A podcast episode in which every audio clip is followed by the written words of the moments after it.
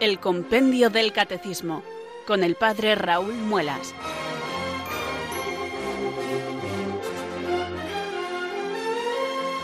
Muy buenas tardes queridos oyentes de Radio María, son las 4, las 3 en Canarias. Aquí comienza una nueva edición del Compendio del Catecismo. Reciban desde Talavera de la Reina un saludo muy cordial del Padre Raúl Muelas que un día más les habla desde estos micrófonos de Radio María, la radio de la Virgen, la fuerza de la esperanza. Sed todos bienvenidos.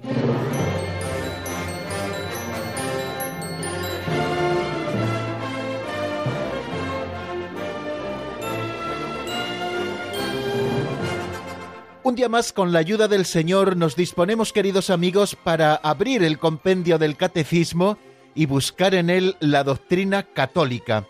Este nuestro libro de texto, así titulado Compendio del Catecismo, nos ofrece simplemente con este gesto que nosotros hacemos cada día y con un poquito de atención la posibilidad de conocer mejor a Dios tal y como la Iglesia Madre nos lo presenta. La Iglesia ha recibido el depósito de la fe y ella nos lo presenta con la autoridad del magisterio de la Iglesia, nos presenta esta verdad que se vuelve asequible a nosotros en estos subsidios que la Iglesia misma nos ha regalado, llamados así Catecismo de la Iglesia Católica, el Catecismo Mayor y el Compendio del Catecismo de la Iglesia Católica, que es un resumen autorizado, como siempre les digo, de esta doctrina católica. Pues bien, vamos a acercarnos nuevamente a la doctrina católica, elevando juntos nuestra plegaria al Señor. Cada día invocamos al Espíritu Santo para que venga sobre nosotros, para que ilumine nuestro entendimiento, para que fortalezca nuestra voluntad y que nosotros podamos cumplir así nuestro cometido. Por nuestra parte, solo tenemos que poner un poquito de atención y también actualizar nuestra ilusión. Lo demás lo hará el Señor por eso rezamos así. Ven Espíritu Santo, llena los corazones de tus fieles y enciende en ellos el fuego de tu amor. Envía Señor tu Espíritu que renueve la faz de la tierra. Oh Dios, que llenaste los corazones de tus fieles con la luz del Espíritu Santo, concédenos que guiados por el mismo Espíritu, sintamos con rectitud y gocemos siempre de tu consuelo por Jesucristo nuestro Señor. Amén.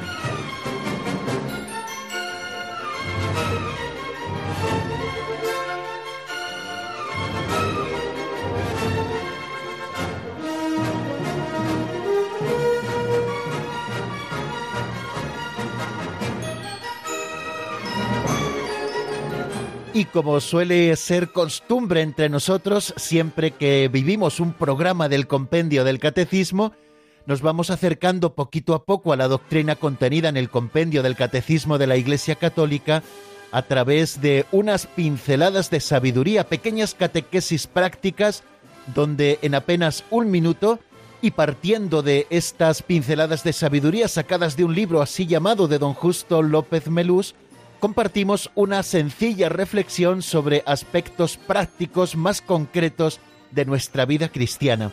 La pincelada de hoy se titula Cambio de corazones.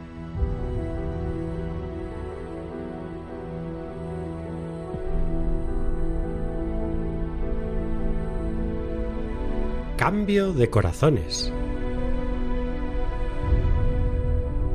¿Qué es antes, cambio de estructuras o cambio de corazones? ¿Reforma de estructuras o reforma del hombre? Hay que atender a lo más urgente en cada momento. Además, ambas reformas han de ir unidas. No hay cambio de estructuras sin cambio de corazones. Y el cambio de corazones, la reforma personal, no es auténtica si no nos empuja a sacar consecuencias en el campo de las estructuras. Un padre era molestado en su trabajo por su hijo pequeño. Le entregó un gran mapa mundi en trozos pequeños para que lo recompusiera. Pensó que esto le llevaría mucho tiempo. A los pocos minutos le entregó el mapa mundi recompuesto. Miró por detrás del mapa y vio que estaba dibujada la forma de un hombre. Había arreglado al hombre y había reconstruido el mundo.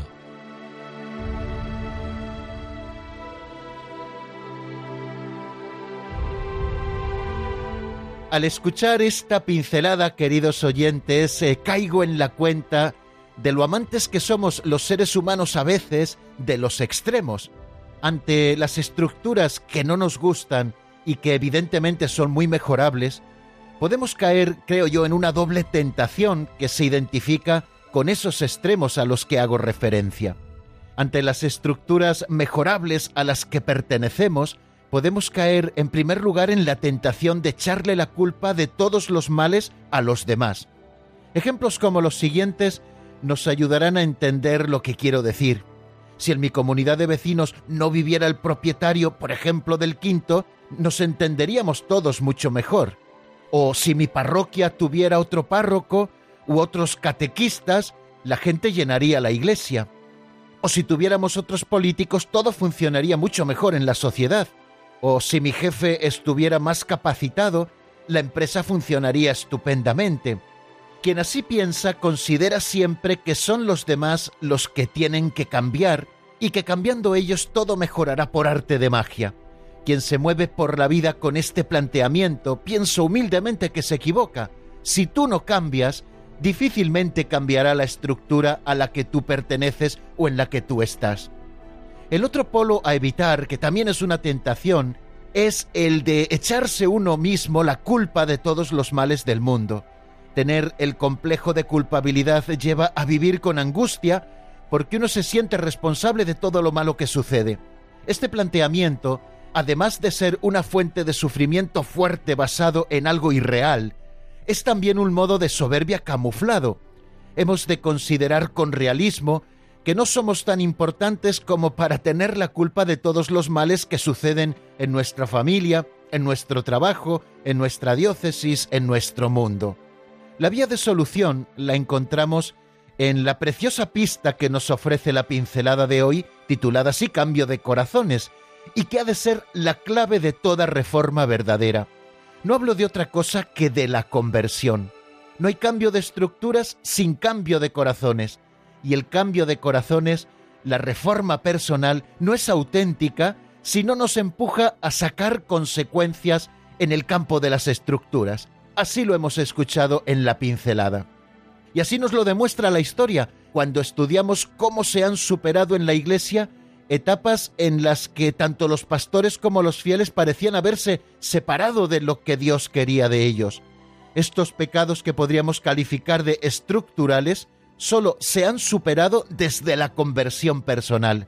La reforma incapite et in membris pasa siempre por la conversión. Solo la santidad de vida de los pastores y de los fieles ha traído como fruto la verdadera reforma de la Iglesia. Ordinariamente, la culpa de que los equipos de fútbol pierdan no la tienen los árbitros, aunque no siempre estén acertados. Para que el equipo gane, los jugadores han de conjuntarse bien, trabajar en equipo, tener una forma física óptima, estudiar al contrario, tener acierto. Y eso lo reconozcamos o no, depende de los jugadores y del entrenador. El que en la sociedad en que vivimos exista corrupción no depende exclusivamente de la poca moralidad que puedan tener en un momento dado los gobernantes, sino que depende de esta sociedad que ha abandonado los valores permanentes y muchos de sus miembros se apropian de lo que no es suyo o se benefician de su posición según sus posibilidades. Para que el cambio social sea posible en este sentido, hemos de empezar cada uno de nosotros por convertir nuestro corazón, por ser honrados a carta cabal hasta en las cosas más pequeñas, independientemente de lo que hagan los demás. Si tú y yo, querido oyente, lo hacemos, dos pillos menos que habrá en el mundo. Qué bella parábola la de la pincelada. Para recomponer el mundo, la manera más fácil y creo que la única posible es recomponer al hombre. Y cuando hablo de recomponer al hombre, no me refiero a algo abstracto, sino al hombre o a la mujer que cada uno de nosotros llevamos dentro. Recomponer el mundo, recomponer mi ciudad, mi parroquia, mi comunidad de vecinos, mi casa, mi diócesis, y todos los ejemplos que queramos poner, solo es posible, y además así resultará más fácil si nos recomponemos a nosotros mismos.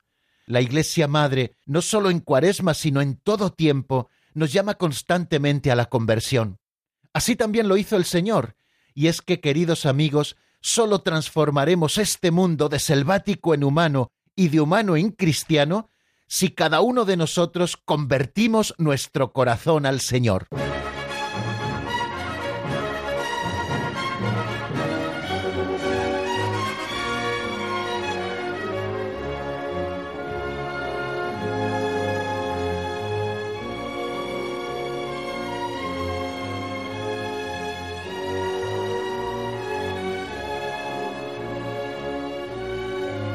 Y después de escuchar la pincelada y de la reflexión que humildemente les ofrezco a propósito de la misma, damos un paso en nuestro programa acercándonos al resumen de lo visto en nuestro último programa.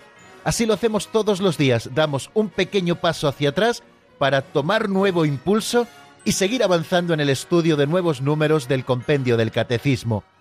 Ayer eh, estuvimos dedicados a dos números, al número 146 con él terminábamos los números que nos hablan propiamente del Espíritu Santo y también nos acercamos al número 147 con el que empezamos a estudiar el misterio de la Iglesia. Terminábamos un artículo que dice creo en el Espíritu Santo y comenzábamos un nuevo artículo que dice creo en la Santa Iglesia Católica. El número 146, el último de los referidos al Espíritu Santo, se pregunta cómo actúan Cristo y su Espíritu en el corazón de los bautizados. Ya les decía que este número viene a ser como un resumen de todo lo que nos queda por delante. Por medio de los sacramentos, nos dice este número, Cristo comunica su espíritu a los miembros de su cuerpo. Y la gracia de Dios que da frutos de vida nueva según el Espíritu. El Espíritu Santo finalmente es el maestro de oración. Muchas veces nos hemos referido ya aquí en nuestro estudio, este que hacemos cada día de lunes a viernes, de 4 a 5 en la península, de 3 a 4 en Canarias, nos hemos referido, digo, a las partes en las que se divide este libro que nos sirve como libro de texto, el compendio del catecismo. Se divide en cuatro partes. La primera parte en la que estudiamos la fe de la Iglesia, aquello que nosotros hemos de creer. En esto estamos y todavía nos quedan unas poquitas sesiones. Luego hay una segunda parte que nos habla de la celebración del misterio cristiano, y en él, después de ofrecernos el compendio del catecismo, unas nociones generales sobre la vivencia del misterio pascual hoy y sobre la economía sacramental, nociones básicas de liturgia, después estudia los siete sacramentos de la Iglesia como canales de gracia a través de los cuales nos llega el Espíritu Santo. Bien, la segunda parte, por lo tanto, está dedicada a los sacramentos. Luego encontramos una tercera parte que nos habla de la vocación del hombre a la vida del Espíritu y que nos habla también de los mandamientos de la ley de Dios. Estos diez mandamientos que se resumen en dos. Amarás al Señor con todo tu corazón, con toda tu alma y con todas tus fuerzas, y a éste pertenecen los tres primeros mandamientos de la ley de Dios, amar a Dios sobre todas las cosas, no tomar el nombre de Dios en vano y santificar las fiestas, y luego también la otra pata de este resumen es amarás a tu prójimo como a ti mismo. A él se refieren el cuarto mandamiento, honrarás a tu padre y a tu madre, el quinto que nos habla de no matarás, el sexto no cometerás actos impuros, el séptimo no robarás, el octavo mandamiento no darás falso testimonio ni mentirás, el noveno no consentirás pensamientos ni deseos impuros, y el décimo no codiciarás los bienes ajenos. Y luego encontramos también una gran cuarta parte en el compendio del catecismo que nos habla de la oración cristiana, la revelación de la oración, la tradición de la oración en la Iglesia, la vida de oración, y luego se dedica en la última sección de esta cuarta parte, el compendio del catecismo, al estudio del Padre Nuestro, que es una síntesis de todo el Evangelio. Por lo tanto, cuatro partes, eh, lo que tenemos que creer, segunda parte, lo que la Iglesia celebra, tercera parte, la vida en Cristo, y cuarta parte la oración cristiana. Si ustedes miran con detenimiento lo que nos ha dicho este número 146, se está refiriendo a estas tres partes que tenemos por delante del catecismo que nos llegan por la actuación de Cristo y del Espíritu en el corazón de los bautizados. ¿Cómo se nos comunica a los miembros del cuerpo de Cristo la gracia de Dios? A través de los sacramentos, lo hemos dicho esos sacramentos producen vida en nosotros y dan como resultado los frutos de una vida nueva, una vida según el Espíritu, es la vida en Cristo, vivir cumpliendo los mandamientos. Y por último, el Espíritu Santo se convierte para nosotros en maestro de oración, para hacer de cada uno de nosotros maestros en este arte que es la oración cristiana. Que cada comunidad se convierta en una escuela de oración y que cada cristiano se convierta también en un maestro en el arte de la oración. Son peticiones que el Papa San Juan Pablo II hacía a propósito de la llegada del nuevo milenio con esos documentos con los que nos preparaba para recibir el año 2000.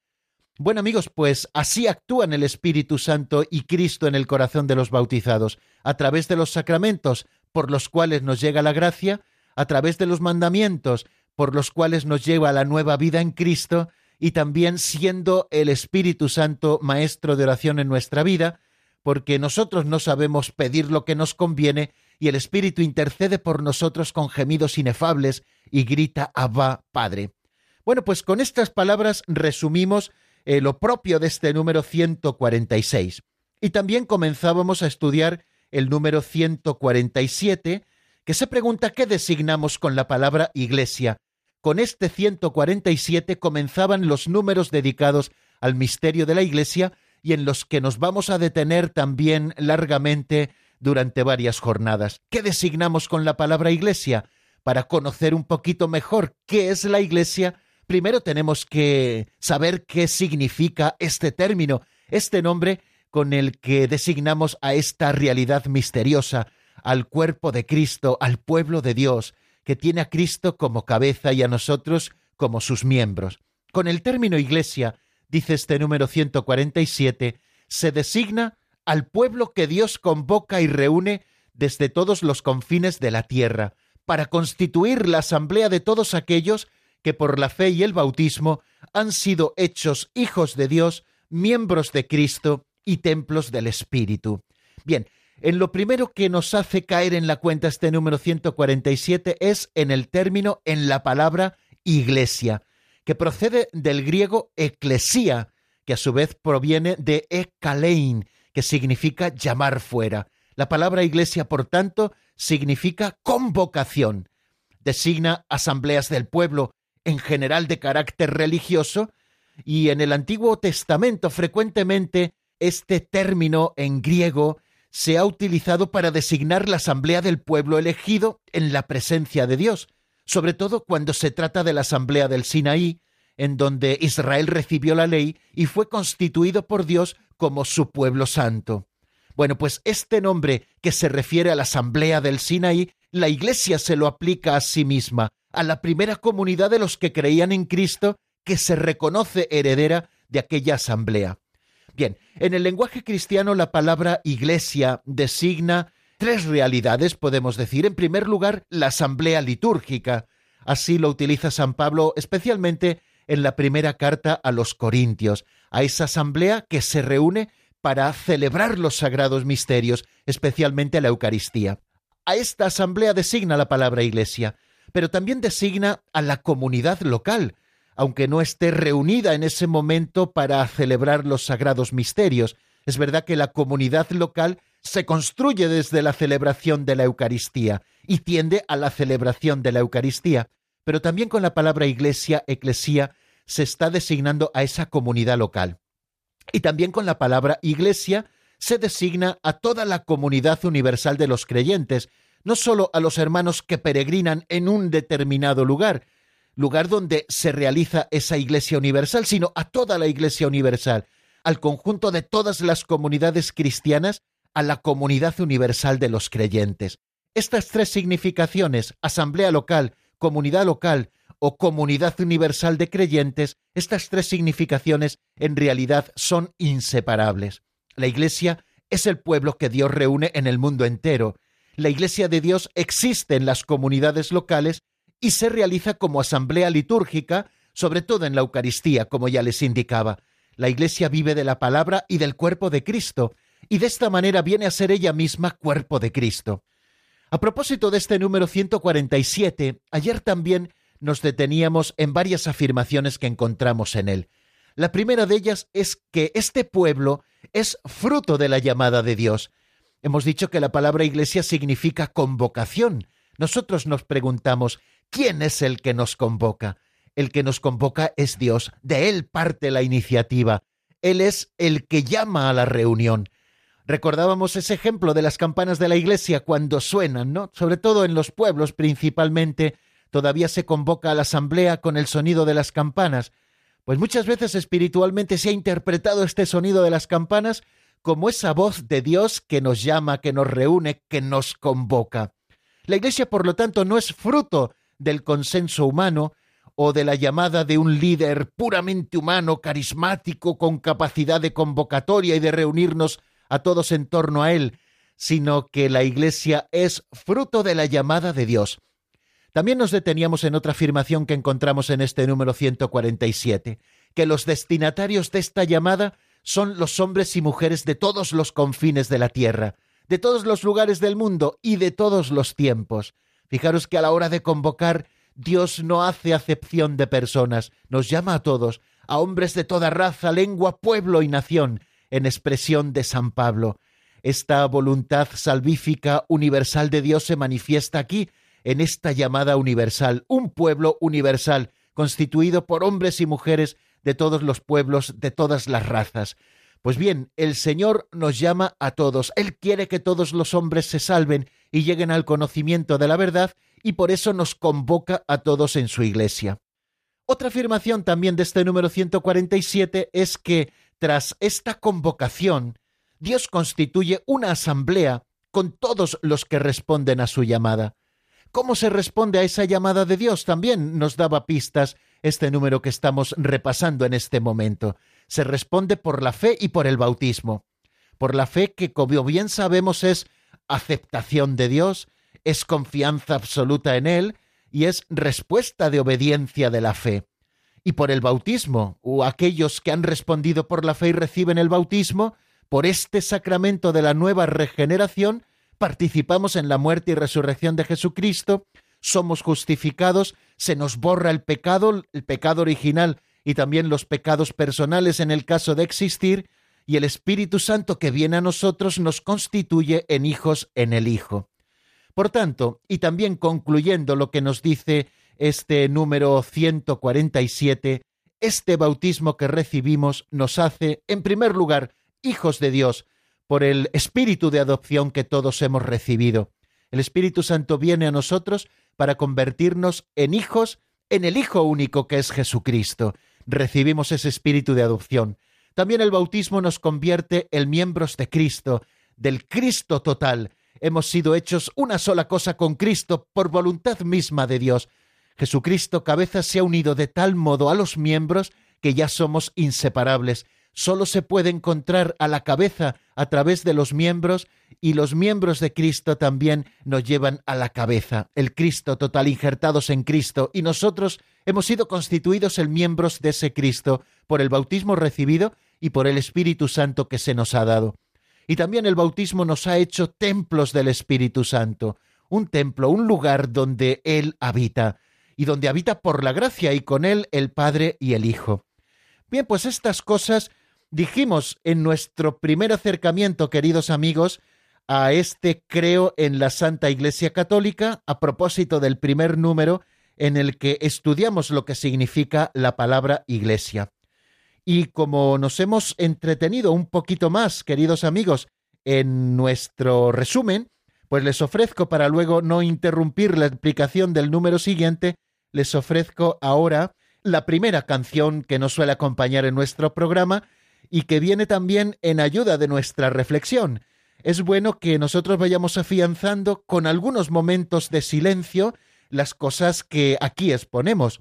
Como el silencio en la radio es imposible, pues llenamos este silencio de música sonora, de esta que hoy en su primera manifestación nos llega de Beto Ortiz, que se titula Nada te turbe y está sacada del álbum La Anunciación. La escuchamos y enseguida estamos nuevamente juntos.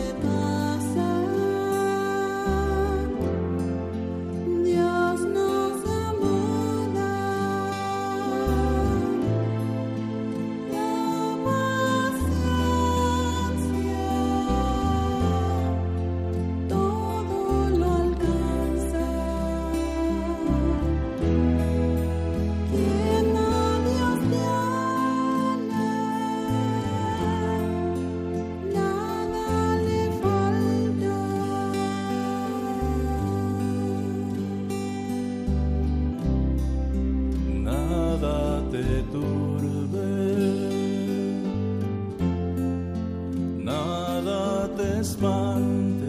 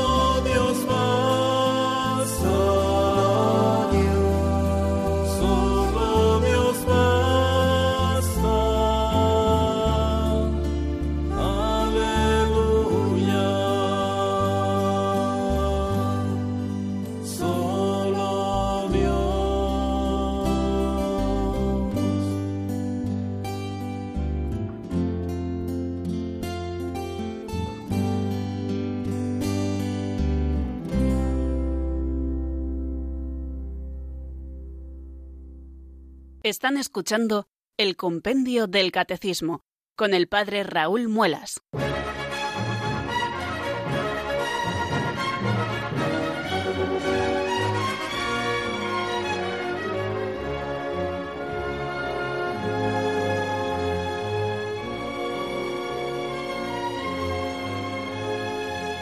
Como hicimos hace varias sesiones al estudiar la figura del Espíritu Santo, Primero estudiamos el nombre y después estudiamos los símbolos que nos representan al Espíritu Santo, a través de los cuales Él se nos manifiesta y a través de los cuales nosotros también podemos comprender su realidad. Bueno, pues igual que hicimos con el Espíritu Santo, hacemos ahora con la Iglesia. Primero hemos estudiado el término, ayer lo hicimos y hoy lo hemos repasado, y después de estudiar el término con el que nos referimos a esta realidad, vamos a estudiar los nombres, los símbolos, las imágenes con los que la Biblia designa a la Iglesia. A través de estas imágenes, cada una de ellas no agota lo que es el misterio de la Iglesia, pero sí que podemos decir que a través de todas ellas podemos tener una visión general de esta realidad fantástica de lo que es la Iglesia y además porque así Dios ha querido revelarlo. Dios ha querido revelarnos los misterios más profundos, muchas veces a través de imágenes. Jesucristo lo hacía en su predicación con las parábolas, explicar desde realidades sencillas, cotidianas, los misterios más profundos del reino. Pues así nos ocurre también con la Iglesia. Para que nosotros podamos entender su misterio, no recortarla según nuestro corto entender, tenemos que acercarnos a esos nombres, a esas imágenes con los que la Sagrada Escritura designa también a la Iglesia. Y en ayuda de esto viene el número 148. Se pregunta, ¿hay otros nombres e imágenes con los que la Biblia designe a la Iglesia? Bueno, pues vamos a escuchar qué es lo que nos dice en respuesta a esta pregunta ese número 148.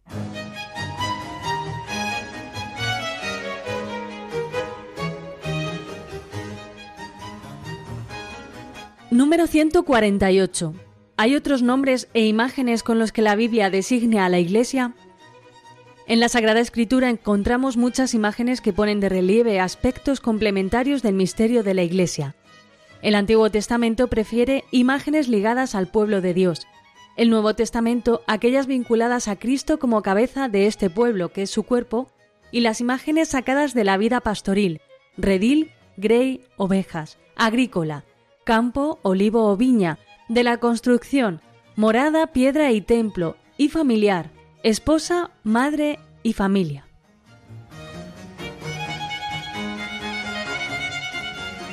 Bien, pues acabamos de escucharlo, queridos amigos. En la Sagrada Escritura encontramos muchas imágenes que ponen de relieve aspectos complementarios del misterio de la Iglesia. Ya apuntábamos lo que quiere decir esta primera afirmación del número 148 hay varias imágenes, así lo encontramos en la Sagrada Escritura, que ponen de relieve aspectos complementarios del misterio de la Iglesia. Es decir, que la Iglesia es una realidad compleja que no agota una sola imagen, sino que a través de todas ellas, todas son complementarias, nosotros comprendemos mejor este misterio de la Iglesia. Y comienza a desarrollar eh, cuáles son estas imágenes o más o menos a apuntarlas un poquito. Nosotros hablaremos algo más de ellas. El Antiguo Testamento nos dice, prefiere imágenes ligadas al pueblo de Dios. Ayer y hoy lo hemos repasado, cuando nos referíamos al término eclesía, que significa convocación, pues eh, cuando eh, se habla de eclesia, de eclesía o de iglesia en el Antiguo Testamento, se está designando a esa asamblea del pueblo elegido en la presencia de Dios, sobre todo cuando se trata de la asamblea del Sinaí en donde Israel recibió la ley y fue constituido por Dios como su pueblo santo.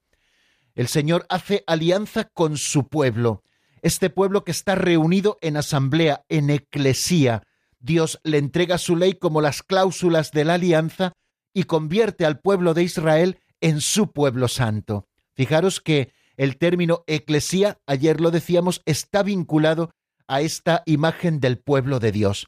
Y continúa diciéndonos el compendio del catecismo en el número que ocupa nuestro estudio, el 148, que el Nuevo Testamento prefiere imágenes vinculadas a Cristo como cabeza de este pueblo, que es su cuerpo, y a las imágenes sacadas también de la vida pastoril, como por ejemplo redil, grey, ovejas, o de la vida agrícola, imágenes como campo, olivo, viña, o imágenes del mundo de la construcción, morada, piedra, templo, o también imágenes vinculadas a la vida familiar, esposa, madre, familia. Bueno, todas estas imágenes de manera complementaria nos revelan aspectos del misterio de la Iglesia. Como bien nos afirma este número 148 al hablarnos de las imágenes del Nuevo Testamento, todas ellas están vinculadas principalmente a cuatro focos de atención. Uno es la vida pastoril, como decíamos, eh, vida eh, que comprendían aquellos a los que Cristo se refería, puesto que en su mayoría no eran agricultores o eran pastores o eran pescadores, sobre todo cuando estaba en torno al lago de Genesaret en Galilea. Bueno, pues una de las fuentes eh, de estas imágenes para referirnos a la iglesia está sacada de la vida pastoril. Imágenes como redil. ¿Qué es un redil? Pues el redil es ese corral en el que los pastores guardaban su rebaño. Le guardaban para pasar la noche, para ofrecer seguridad a las ovejas del rebaño, un redil que tiene una puerta por la que todas las ovejas tenían que pasar. También habla de grey, es decir, de rebaño, eh, igual que todas las ovejas constituyen un solo rebaño que está pastoreado por un solo pastor, así también es la Iglesia, o la propia imagen de las ovejas, ¿no? Otro foco de atención, del que salen también varias imágenes de lo que es la Iglesia, tal y como lo encontramos en el Nuevo Testamento, es el mundo agrícola, otro campo perteneciente al mundo en el que se movió nuestro Señor Jesucristo. Se refieren a la Iglesia como un campo en el que uno siembra, en el que otro cosecha, en el que el Espíritu Santo da el incremento, o como un olivo, un olivo que tiene sus raíces en el antiguo pueblo de Israel, y un olivo que ha crecido como una viña, una viña a la que el Señor ha cuidado, que le ha acabado un lagar, que le ha puesto una valla de protección, etc. Otro campo de atención para estas imágenes es el mundo de la construcción, como bien veíamos, de manera que se utilizan imágenes como morada, como casa, morada, como piedra, Jesucristo es la piedra angular, como templo, y otro el mundo familiar, esposa, madre, familia, así es también la Iglesia. Bueno, vamos a detenernos en estos símbolos, tal y como nos lo presenta también el Catecismo Mayor de la Iglesia, que nos da alguna pista más a propósito de estos símbolos de la Iglesia con los que nosotros comprendemos también su misterio. Hemos dicho que las imágenes tomadas del Antiguo Testamento constituyen variaciones de una idea de fondo que es la del pueblo de Dios. Y en el Nuevo Testamento, pues, son imágenes sacadas de esos cuatro ambientes que hemos estado presentando también anteriormente. La iglesia, en efecto, es el redil. Esto a propósito de esas imágenes sacadas de la vida pastoril. Es el redil, es decir, ese cercado en el que Dios guarda a sus ovejas y cuya puerta única y necesaria es Cristo. Voy a leerles un pasaje del Evangelio tomado del Evangelio de San Juan, muy conocido en el capítulo 10, los primeros diez versículos, que nos hablan preciosamente de esto.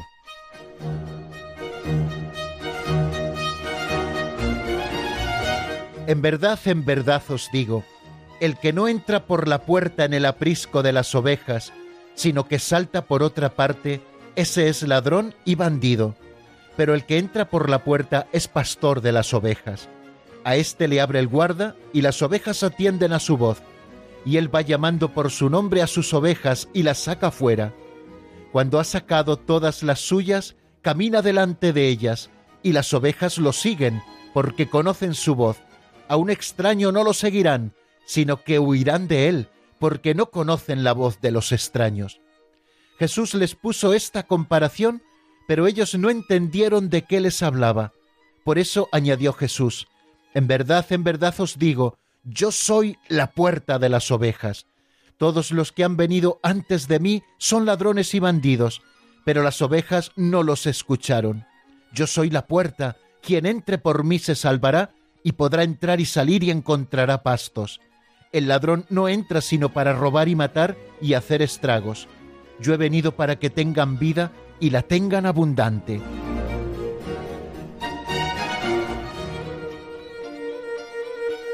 Continúa luego este pasaje en el que el Señor se presenta también como el buen pastor que da la vida por las ovejas, comparándose también con el asalariado que se aprovecha de las ovejas pero que en realidad no le importan las ovejas. Él es el buen pastor.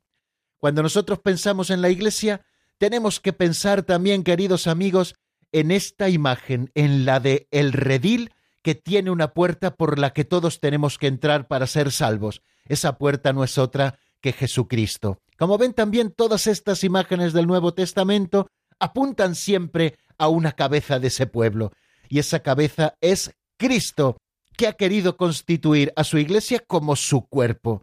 Y en torno a este centro se van agrupando las distintas imágenes.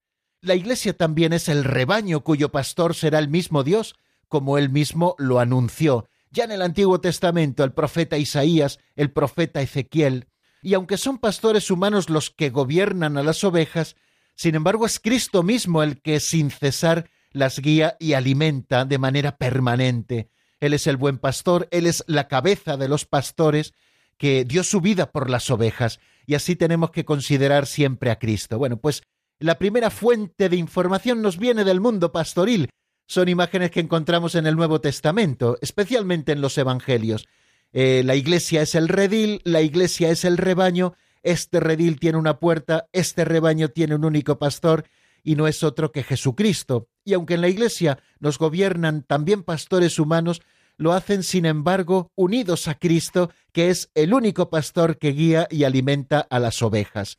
Otra fuente de información, queridos amigos, a propósito de estas imágenes, como les decía, es el mundo agrícola. La iglesia es la labranza o el campo de Dios. Así nos lo apunta San Pablo en la primera carta a los Corintios en el capítulo tercero. Dice, nosotros somos colaboradores de Dios y vosotros sois campo de Dios y pone también otra segunda imagen, edificio de Dios.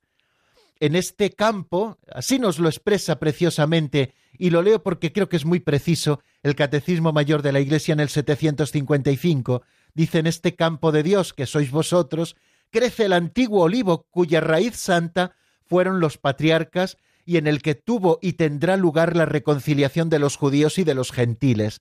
El labrador del cielo la plantó como viña selecta. Esta es otra imagen a la que hacíamos alusión, la de la viña. Pueden leer Mateo 21, 33, 43, que se trata de la parábola de los viñadores homicidas, o el canto a la viña que encontramos en el libro del profeta Isaías en el capítulo 5. Y a propósito de la imagen de la viña vemos que la verdadera vid es Cristo, que dio vida y fecundidad a los sarmientos, es decir, a nosotros, que pertenecemos en Él por medio de la Iglesia y que sin Él no podemos hacer nada. Otras imágenes, como bien les decía, nos viene del mundo de la construcción. Así lo apunta también ese versículo 9 del capítulo 3 de la primera a los Corintios. Nosotros somos colaboradores de Dios, dice San Pablo, y vosotros sois campo de Dios, edificio de Dios. Muchas veces a la Iglesia se le llama construcción de Dios. El Señor mismo se comparó a la piedra que desecharon los arquitectos, pero que se ha convertido en esa piedra angular. pueden encontrarlo en el capítulo 21 de San Mateo y también en los paralelos de los otros evangelios sinópticos y en otros momentos también del Nuevo Testamento, incluso, queridos amigos, de los Salmos, donde ya se nos habla de esa piedra angular. Los apóstoles construyen la iglesia sobre ese fundamento que es Cristo, que es la piedra angular, un fundamento que le da solidez, por supuesto, y también cohesión. Esta construcción de Dios recibe diversos nombres, por ejemplo, el de casa de Dios, así lo expresa la primera carta a Timoteo en el capítulo tercero, casa de Dios en la que habita su familia, o también se habla de habitación de Dios en el Espíritu, así lo hace San Pablo en la carta a los Efesios, o tienda de Dios con los hombres, así lo leemos en el Apocalipsis, y sobre todo se habla de templo de Dios. Representado en los templos de piedra, eh, los santos padres cantan sus alabanzas y la liturgia con razón lo compara a la ciudad santa, a la nueva Jerusalén. Nosotros, como piedras vivas, entramos en su construcción en este mundo. Y por último, y para ir terminando, queridos amigos, me refiero a esa otra fuente de imágenes para saber lo que es la Iglesia, que es la vida familiar. La Jerusalén de arriba, nuestra madre, esposa de Cristo. Bueno, en definitiva, son imágenes que nos están hablando de esa vida familiar. La Iglesia es llamada nuestra madre, y en el libro del Apocalipsis, por ejemplo, se la describe como la esposa inmaculada del Cordero Inmaculado, a la que Cristo amó y se entregó por ella para santificarla, se unió a ella también en alianza indisociable, la alimenta y la cuida constantemente sin cesar. Bueno, como ven, todas estas eh, son imágenes, queridos amigos, que nos ha referido el número 148 del compendio del Catecismo, imágenes que se refieren a la Iglesia y que si nosotros eh, las meditamos detenidamente, y podemos hacerlo en cualquier momento de oración, también debemos rezar con la doctrina, bueno, pues si nosotros meditamos o estudiamos un poquito estas imágenes, nosotros iremos comprendiendo mucho mejor lo que es la Iglesia. Un misterio que seguiremos estudiando, queridos amigos, si el Señor nos da salud en el día de mañana, porque nos quedan muchísimas más cosas que conocer sobre la Iglesia. Mañana nos acercaremos a su origen y a la consumación de la Iglesia. También nos acercaremos, no sé si mañana nos dará tiempo, si no pasado, a la misión de la Iglesia. También hablaremos de en qué sentido decimos que la Iglesia es un misterio, qué significa que la Iglesia es sacramento universal de salvación, y luego ya nos iremos acercando a esas imágenes de pueblo de Dios, cuerpo de Cristo, templo vivo del Espíritu, a las notas de la Iglesia. Bueno, como ven, muchísimas cosas, queridos amigos, nos quedan por conocer, pero ya tendremos que esperarnos a mañana porque se nos acaba el tiempo y todavía tenemos que estar un ratito juntos con esas llamadas que ustedes tengan a bien hacernos. El teléfono que deben apuntar si quieren llamarnos es el 91 005 94 19. 91 005 94 19. Vamos a escuchar eh, un nuevo tema, al menos unos compases. Esta vez es una canción de Blas Ortega, en un segundo se titula y está sacada de un álbum también titulado así, en un segundo. Bueno, pues mientras ustedes van marcando, nosotros escuchamos un poquito de esta canción de Blas Ortega en un segundo. Recuerden que estamos en el 91 005 94 19.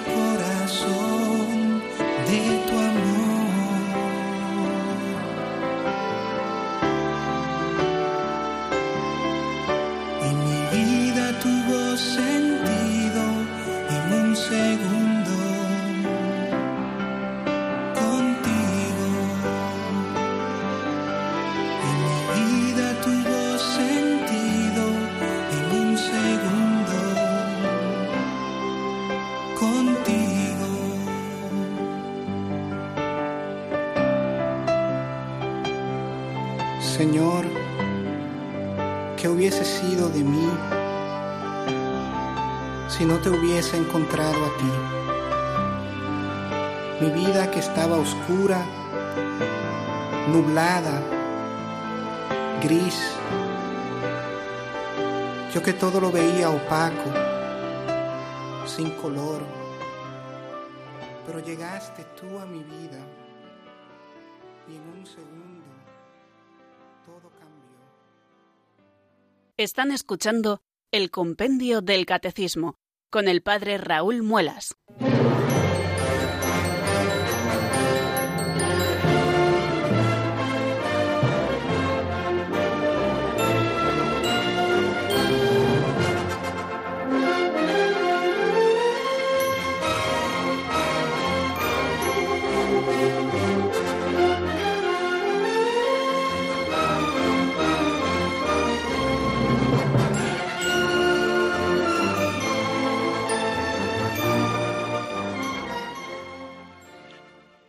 Bueno amigos, eh, les revelo también secretos de nuestro programa. Yo creo que como hoy hace bueno, la gente está un poquito más remolona para llamar, que tenemos un teléfono, el 910059419.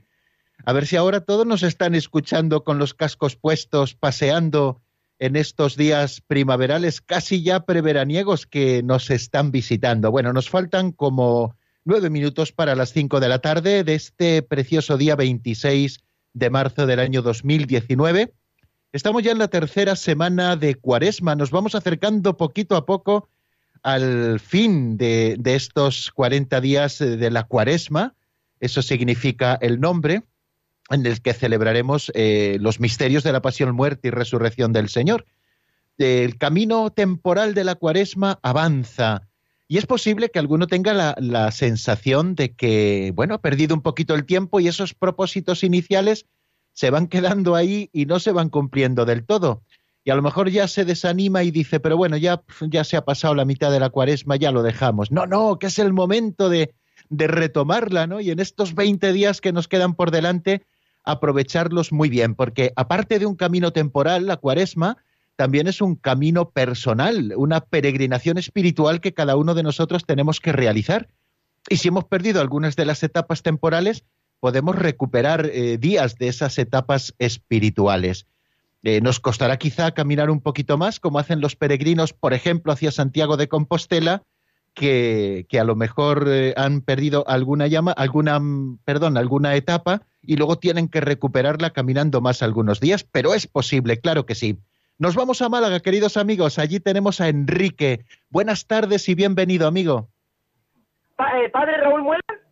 Sí, aquí estamos. padre, madre mía, padre, me entran ganas de llorar escucharle. ¡Qué alegría! Ay, padre, ¿sabe usted una cosa? Yo tengo dos niños, tengo 23 años. Le digo rápido porque voy trabajando. Y llevo siete días sin consumir eh, estupefacientes, porros, por usted y por Radio María. Pues bendito sea Dios. claro que sí, me alegro muchísimo. Cuéntanos un poquito más de tu testimonio. Pues padre, yo estudié hace, hace ya mucho tiempo en Córdoba, estuve en Trinidad Sansueña, el seminario San Pelacio, dos años estudiando para sacerdote. Mi bisabuela es muy, muy religiosa, tenía muchos amigos sacerdotes y me, me metí en la aventura, ¿no? Fue una etapa maravillosa, pero la cosa no cuajó. Al final quise formar mi familia vine a Málaga, conocí una chica y la primera que conocí, pues ya estamos casados, gracias a Dios. Tenemos dos niños preciosos, pero yo he sido siempre muy cabeza loca y he metido mucho la pata. Ella me ha perdonado mucho y siempre yo le decía, cariño, estoy escuchando Radio María en el trabajo, Radio María. Y padre, lo he conseguido. He intentado dejar de fumar tantas y tantas veces, máximo he durado uno o dos días. He estado en Proyecto Hombre y nada, padre, se lo prometo. Y con Radio María me lo he conseguido.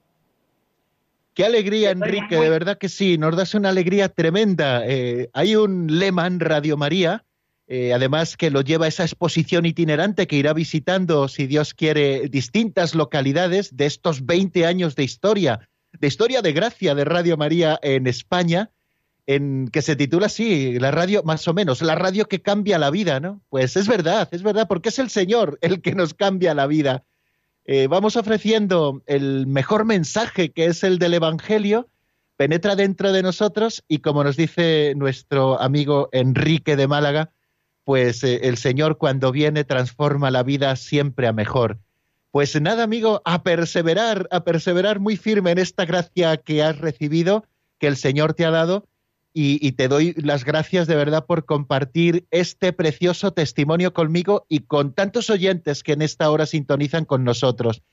Es seguro que a todos el Señor nos está tocando a través de la radio. Yo soy el primer, el primer beneficiado de, trabajar, de colaborar con Radio María y, también, pues como el Señor hace las cosas, también a través de, su Madre Santísima, la Virgen, pues eh, nos va cambiando a todos a mejor, va tocando nuestro corazón, se va convirtiendo, se va volviendo hacia el Señor y pedimos hoy para ti el don de la perseverancia en este camino iniciado. Muchísimas gracias, amigo, y un abrazo muy fuerte que te enviamos, en este caso desde Talavera, pero todos te lo envían desde sus lugares hasta Málaga, para darte mucha fuerza también en este camino precioso que el Señor te está marcando por delante. Un abrazo también para tu esposa y para tus hijos, y que sepáis que aquí en Radio María tenéis siempre vuestra casa. Y así terminamos nuestro programa de hoy. ¿Cabe un testimonio más bonito? Pues yo creo que no. La bendición de Dios Todopoderoso, Padre, Hijo y Espíritu Santo, descienda sobre vosotros y permanezca para siempre. Amén. Hasta mañana, si Dios quiere, amigos.